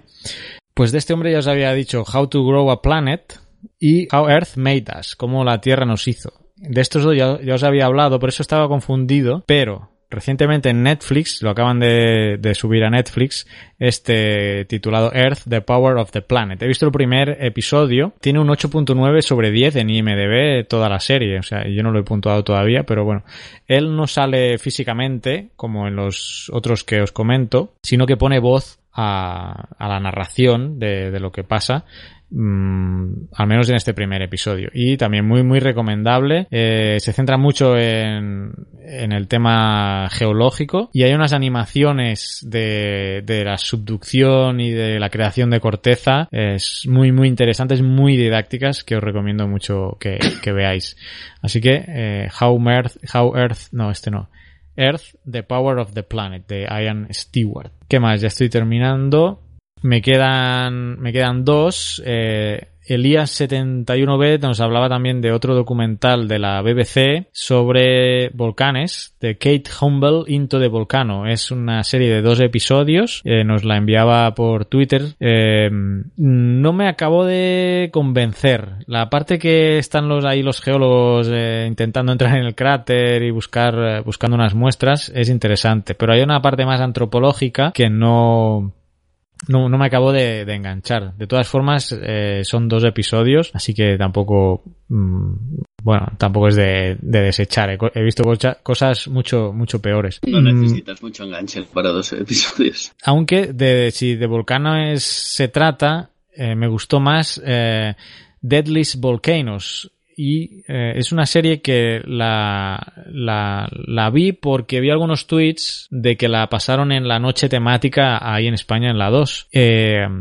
y como a través de la aplicación de Radio Televisión Española no pude verlo porque me daba restricciones de, de geolocalización, no sé por qué, pues la creo que la vi en, en, YouTube. Así que esta es una serie de Nova que se llama Deadliest Volcanoes, los volcanes más mortíferos, eh, y en uno de sus capítulos, porque es una serie de, documentales de diferentes temáticas, pero tiene uno que es sobre volcanes. Creo que tiene otro de tornados, que también lo pasaron esa misma noche que hicieron este, en la noche temática, pero no estoy seguro. Y bueno, nada, o sea, el título dice todo. Los volcanes más mortíferos. Sale también Vanuatu, ¿eh? Vanuatu, nuestra querida Vanuatu, por, por los sismos. Sí, sí, yo cada pues, día soy más fan ya de Vanuatu. Este pues, mes hemos tenido un sismo 6.8, si no recuerdo mal. De los únicos dos, ¿no? Que ha habido. Sí, uno de los dos. Ha sido un mes un poco aburridito. Muy bien. Y, y ya está. Hasta aquí los documentales que os quería comentar. Ya veis que dos de los que os he hablado han sido recomendaciones uh, o tweets que me han enviado. Así que nada, eh, podéis hacerlo a nuestra cuenta arroba geocastaway en YouTube perdón, en Twitter, ya, ya me está me lío con las redes sociales. Ya te vas para YouTube tú. Sí, bueno, como esto intentaré que esté en YouTube también, pues eh, igual puedes dejar un comentario ahí para proponer otros documentales. Y nada más, hasta aquí la sección Videoteca Geocastaway.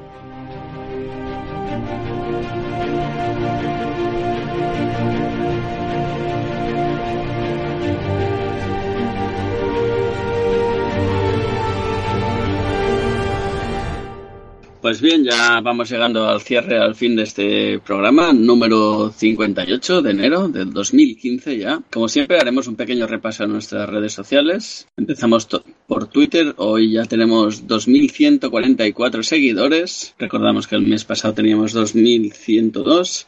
En Facebook hemos llegado a los 774. El mes pasado teníamos unos 693. En YouTube con esta apuesta que estamos haciendo fuerte por colgar contenido. Eh, ya hemos llegado a los 216 seguidores. El mes pasado teníamos 199. En Google Plus, la otra gran apuesta de Geocastaway, estamos con 35 seguidores. El mes pasado estábamos en 34. Y en Evox, la plataforma de podcast, teníamos 25 seguidores y seguimos a día de hoy con 25 seguidores. Y hasta aquí nuestro repaso de redes sociales. Eh, lo de Google Plus siempre con ironía, no se vaya a creer la gente que es la gran apuesta, no, no. La vena irónica, sí, sí.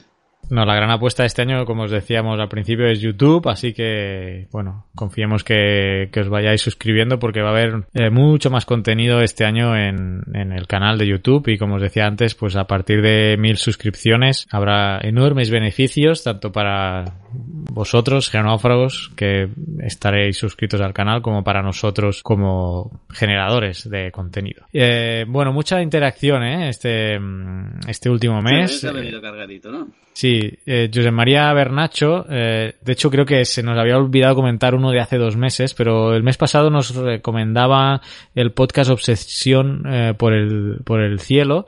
Eh, bueno, hablan de este, de este tema, de los meteoritos y de los cometas y...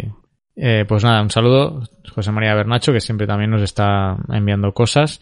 También Eduardo eh, Moreno, que esto creo que fue en Facebook, nos escribió sobre el tema de Human Universe en, en, YouTube, que efectivamente yo comentaba que él nos, él nos había dicho que se podía ver en YouTube de forma oficial y yo le comentaba que probablemente no, no era así porque estaba eh, era de la BBC y tiene muy mucho cuidado con el contenido que se publica en YouTube y nos comentaba ahora que efectivamente que habían cerrado que lo habían cerrado ese, ese canal o al menos ese vídeo ya no se podía ver de, de Human Universe aún así, yo si lo buscáis por YouTube eh, lo, lo, vais a poder ver. ¿eh? Algunos de los episodios están, están ahí. También eh, tenemos un comentario de SCM950 en YouTube sobre uno de los vídeos ahí que hay, creo que es el de la el de las leyes de Kepler.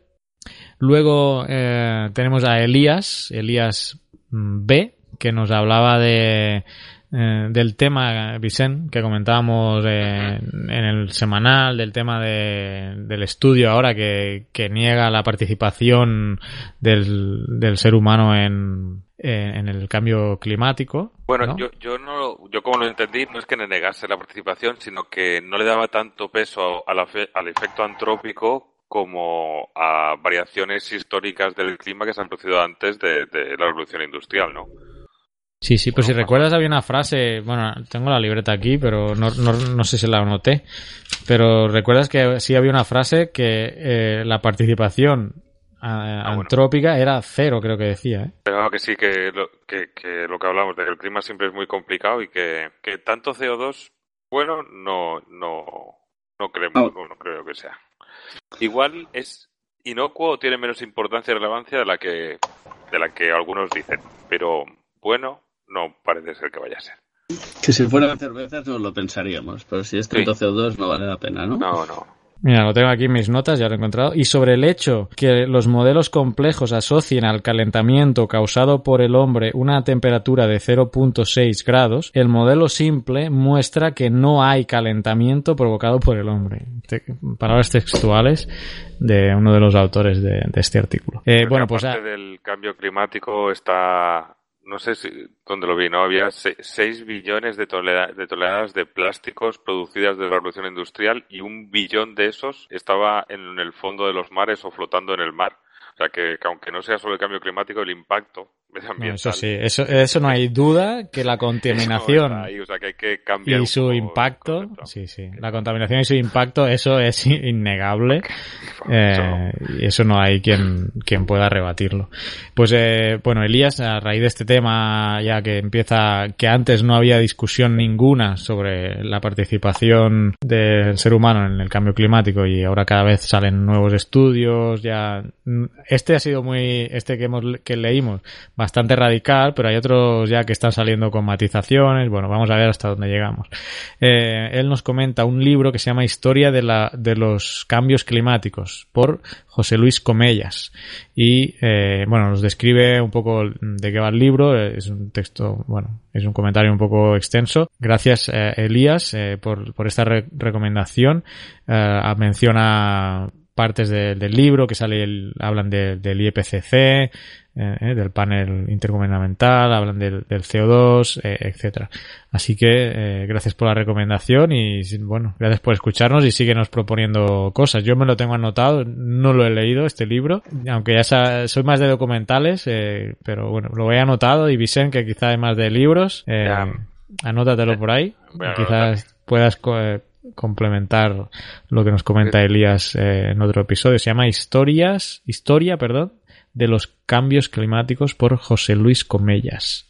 Mi, mi primo, estuve este fin de semana con mi primo que es biólogo y profesor de la, de la universidad y estuvimos hablando un poco de esto y tiene un par de libros a ver si consigo también, quiero ver si me pasa él un poco de documentación. Precisamente estamos hablando de y comentando el estudio que, que hablamos en el semanal. ¿Y tú has terminado ya, si no me equivoco, Carles? Mm, no, me falta... Ah, perdona. Ah, no, sí, sí, está en Vicente, sí, está a ti. Eh, Pues nada. dime. Vale, tenemos pendiente un audio correo, eh, lo dejamos para el último, de De Félix, acuerdo. pero terminemos los comentarios escritos y pondremos el audio correo al final. Muy bien, y pues yo sigo con dos, dos comentarios de Marisa Castiñeira, que ya es un habitual de nuestros programas, y, y eh, bueno, nos felicita el Antropoceno, ya no sé si sacaremos esa noticia en el próximo semanal del Antropoceno. Eh, bueno, hablaba un poco de la charla que tuvimos en el otro mensual sobre la ley de hidrocarburos y de la apuesta un poco, ¿no?, de la política energética que tenemos, que podamos tener, no, si está un poco más o menos de acuerdo con, con nuestro punto de vista. Y bueno, seguía hablando de las, la biblioteca que os apuntaba las recomendaciones, los vídeos de la ESA, que los manejaba un poco en clase, recordamos que es profesora, que vio uno en la 2 de Human Universe, aquí estamos pendientes de saber cuándo lo viste, Marisa. Y, y bueno, aparte saludaba y daba las gracias a Fernanda Castiñeira por la paleo, eh, a, a Ana María. Dado Fernanda Castaño. Ah, Fernando Castaño. Está sí, sí, la, pasado, la familia pasado, castiñeira del Sí, es, verdad que es ella. Perdón. A Fernanda Castaño por Y luego está. Pedro Castiñeiras. Y luego está Pedro Castiñeira y No me Ana María nunca que Así que sí, a todos. por aquí. Ha sido un error, un error que iba leyendo rápido y en aún, ¿eh? Que bueno, a cada uno por su sección, pues iba haciendo comentarios. Y bueno, eh, se ve que, que ella pensaba que no le hacían mucho caso los, los alumnos, de que alguno pilla algo, y que hay una que, que la que comentaba en Twitter era que les sorprendió también, pero bueno, nos alegra así que haya por ahí interacción y que algo cuele y que nos siguen Y sobre invitando. todo, explica lo que Lo ahora. último, que nos que mantiene la invitación, también hace así una rebaja un poco que dice, bueno, y si no por, por Skype, pero bueno, pero sí, nos invita también a, a comer a- y lo, extiende a todos los geonáufragos que se animen, ¿eh? O sea Así que vamos a montar ya una excursión a Galicia a, a comer, a ¿no? Galicia. Y, Mira, ya, ahora que voy en marzo, ya a ver. En marzo bueno, montamos una excursión comer. voy por pocos días y quizá no voy a poder, pero bueno. Unos cuantos centollos. Ah, ya y nada, y, algo. Y en otro, en otro mensaje, otro comentario que le gustó, bueno, sobre los vídeos, que le gustan también mucho y lo que estamos haciendo, y también comenta que a ver si nos pide pillar ver alguno en directo. En principio, en principio, Carles, tú me corriges si me equivoco, pero eh, no ponemos el enlace hasta después de, grabarlo. Tampoco, todavía no estamos ¿no? con confianza y seguros, y aunque no se edita ni se hace nada, sino lo que sale en esa media horita, un poquito más de media horita, pues eh, por ahora verlo en directo no, no es posible, pero vamos, que eh, en el momento en que lo terminamos que vemos que está bien, ya sale. Sí, Así sí, que- o sea, el hangout, el hangout que veis es el hangout que se graba sin edición ni, ni nada. De ni momento nada. no, no está en directo. Eh, Eh, podríamos poner por- el enlace en, la página de Geocastaway, pero por ahora hemos decidido no hacerlo. Sí, por problemas de conexión también, porque a veces nos da miedo que nuestra conexión, más que nada la mía, pero hoy Vicente veo que, veo que también está teniendo Yo, problemillas. yo he tenido un día yo complicado, sí. Pero bueno, la idea sí, algún, a, a partir de algunos, eh, de aquí un mes o dos meses que ya le hayamos cogido el truquillo a esto de los hangouts, pues lo, lo pondremos, eh, emitiremos en, en directo porque también así podéis, podréis chatear o preguntarnos cosas eh, en directo. Las emisiones suelen ser siempre los jueves a las a las 5 de la tarde, creo, hora Eh, entre española. Las 5 y las 6, aunque el programa dura media hora, repasamos un poco el guion antes de empezar nosotros y la media hora que dura. Sí, Cinco y entre- media, entonces, sí. Sí, sí, suele ser entre 5 y cuarto, 6 menos cuarto, a veces nos alargamos, adelantamos, sí, entre 5 y 6, eh, ahí hay media horita que lo solemos hacer. Pero bueno, cuando, cuando ya emitamos en directo el, el semanal, pues ya, ya, ya os lo haremos, os lo haremos saber. ¿Qué más? Creo Ya, que Oscar tiene algunos. ¿Ya he terminado, Oscar? Eh, tenemos un comentario de. Bueno, respecto a lo que dice Marisa Castiña- Castiñeiras, ahora sí, de del tema de Skype, si lo cree conveniente o algo, que nos contacten direct en, por correo o como quiera y acabamos de cuadrar como quisi- quisiera ella que lo hiciéramos y tal, pero que estamos abiertos, por eso no hay problema. Y ya nos vamos para Pablo Coronado, perdón, que en- sobre fracking nos nos comenta que nos ha escuchado y nos habla un poco sobre problemáticas asociadas al fracking, que tiene sus dudas. Eh, dice que se decanta más en contra que a favor. Dicho esto, lo que le cabrea un poco dice que es que estemos siempre dependiendo de un tipo de energía que no tenemos o, y que además sean contaminantes y que tendríamos que apostar por investigación y desarrollo fomentando nuevos tipos de energía que vienen en camino. Eh, más investigación, dice, y gastar menos en cosas inútiles. Y nos da un saludo para todo el equipo. Y Geovolcano en YouTube nos dice que muy bien, que creo que resulta más didáctico la sección de los sismos en vídeo, eso me atañe a mí, no solo por la cuestión de la ubicación de los países, que dice que en más de una ocasión se ha perdido, eso no lo he entendido, porque yo lo explicaba muy bien, ¿no? Arriba Pero a yo- la yo derecha, estoy- ¿no? Sí, yo ahí a la yo- derecha de Australia, eh, perfecto. A la derecha de Australia queda clarísimo, no entiendo. Que. Australia es tan pequeña que no hay pérdida.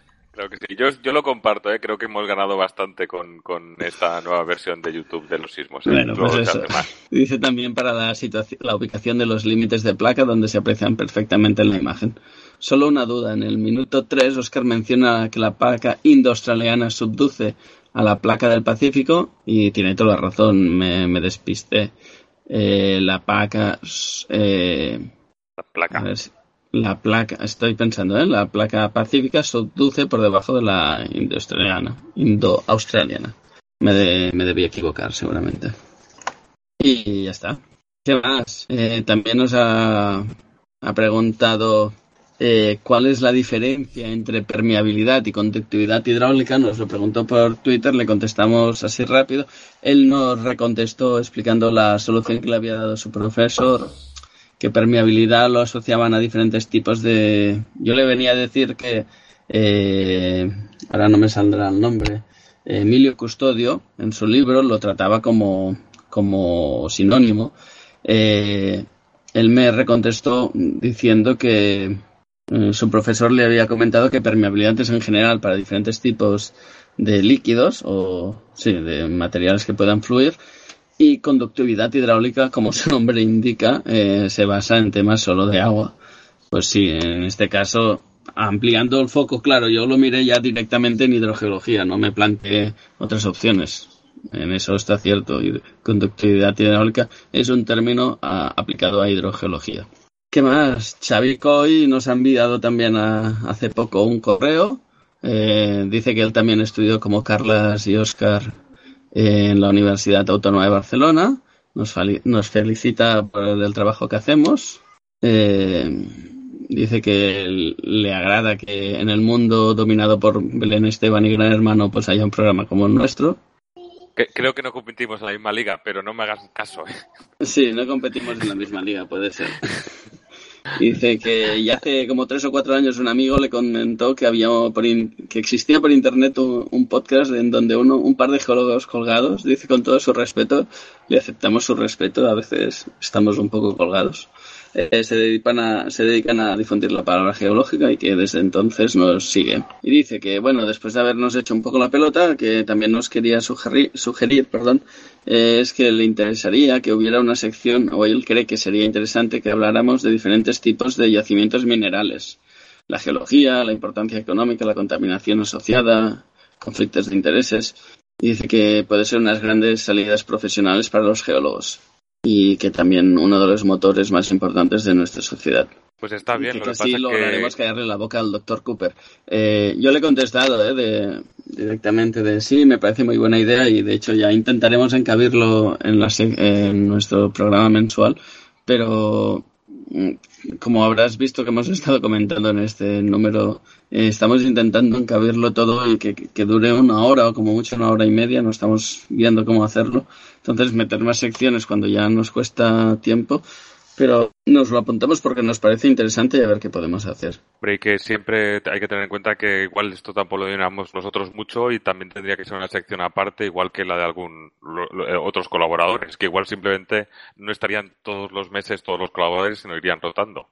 Pero bueno, También, sí. es- hay que es- acabar de hay que acabar nos- de pulirlo, Nos apuntamos, nos apuntamos la, pero sí que es verdad que la la, idea minería, nos ha gustado y a ver cómo la podemos encabir. la minería y una minería responsable y tal es una de las cosas importantes que, que puede mover la sociedad, que hace falta, sí. Y ya Bueno, y estamos, ¿no? yo con lo que dice de callarle al Dr. Cooper, que entiendo que debe ser a Sheldon Cooper, que, que se pase por YouTube, porque ahí ya le damos una buena reprimenda al Dr. Cooper, ¿eh? Ahí está en, en el vídeo. Carlas se pasó. Bueno, no era Carlas, ¿no? Era, Yo, yo. No, no, no, fui yo. Yo lo no tuve... asuma su culpabilidad, pero sí, sí, él, él la quiere asumir. Reconozco que tuve re- retenido a Sheldon Cooper para que dejara de meterse con los geólogos y de hecho lo conseguí. Así que pasaros por YouTube y ved este vídeo donde eh, Sheldon Cooper recibe su merecido, si no lo habéis visto ya. Y ahora vamos a poner el audio correo de Félix Cañadas para terminar, que nos ha enviado un audio. Este mes hemos tenido dos, ¿eh? Audio correo, solo que el de Charlie al final no lo hemos contentos. podido poner, pero eh, ah, aquí va, aquí va el audio correo. Buenas, soy Félix, soy geólogo y os sigo desde hace tiempo. Solo deciros un par de cosillas. Primero, felicidades por vuestro trabajo. Creo que es una muy buena iniciativa. Y segundo, es deciros que el mensual lo tenéis que recortar. Estar una hora y 45 minutos escuchando temas de geología es un poquito pesado. Y más teniendo en cuenta que es continuado, sin pausas y tal. Yo creo que sería mejor que lo dividierais en partes de 30 a 45 minutos y subiréis o todos seguidos, pero que los pudieras coger cada uno en función de la temática o, o algo así, o sacarlos cada semana, incluirlos dentro del, semanal, que de duración está muy bien. Un saludo y nada, que sigáis con el tema. Adiós.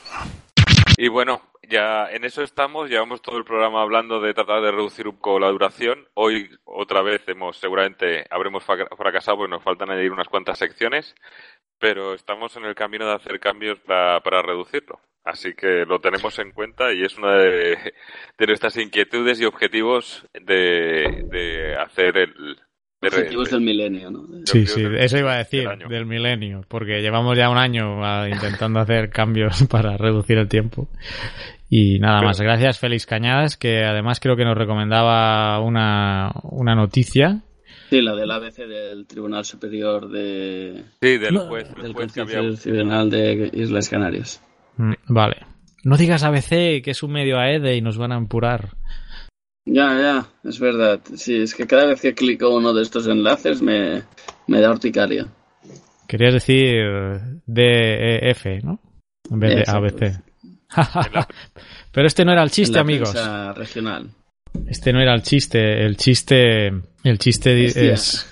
¿Eh? Pues ya, ya, ya han enchufado, han lanzado con el chiste. Venga, adelante, Carla. Dice, ¿y tú de qué trabajas? Dice, soy rockero. Dice, ah, compones eh, canciones. Dice, no, recopilo piedras. Ay, te- tenemos que acortar esta sección, hay que reducirla, ¿eh, Carles? Alguien me va a pegar porque no se dice piedra, se dice roca. Ese puede ser otro debate. Ese podría Bueno. ser otro debate. Hay un debate importante que hay que poner el ruido de un, un grillo al final del chiste de Carles. Bueno, como yo lo edito, Bueno. puedo ponerlo. O puedo poner algo criticando vuestra falta de sentido de humor. Bueno, compañeros, eh, hasta aquí el programa de hoy. Y nada, nos vemos en el semanal y dentro de un mes en el mensual. A ver si lo tenemos más corto el mensual. Un abrazo a todos los geonáufragos. Y pasaros por Abrazos, YouTube, que ahí estará la sección de sismos y la videoteca de. Geocastaway seguramente también. Y el semanal, pues a la semana que viene, el nuevo semanal y los anteriores también ahí. Nuestro canal de YouTube potenciándose este año. Adiós. Adiós. Adiós.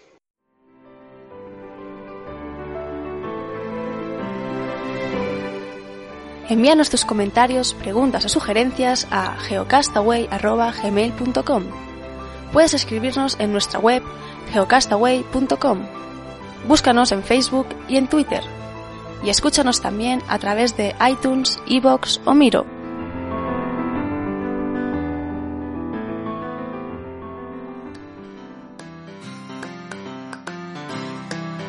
Pum, pam.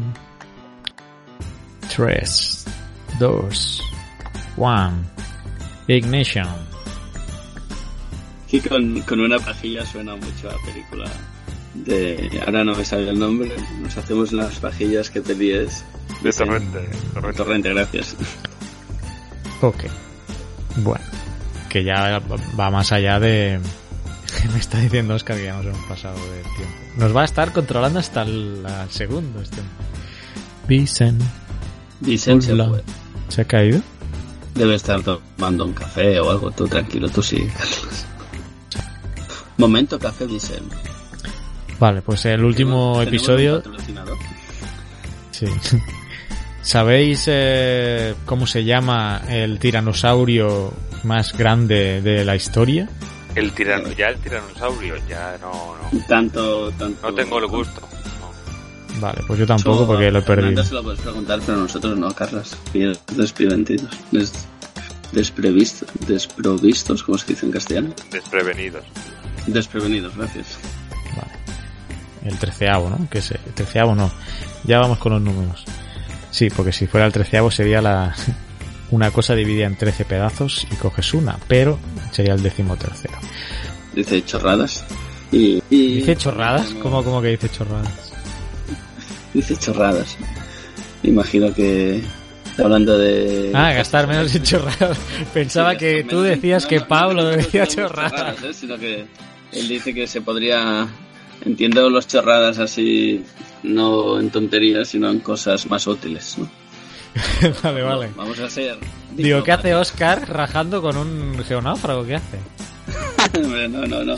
Vale, vale. palabras suyas, ¿eh? No, no. Sí, sí, ahora, ahora lo, estoy, lo estoy viendo, sí, sí.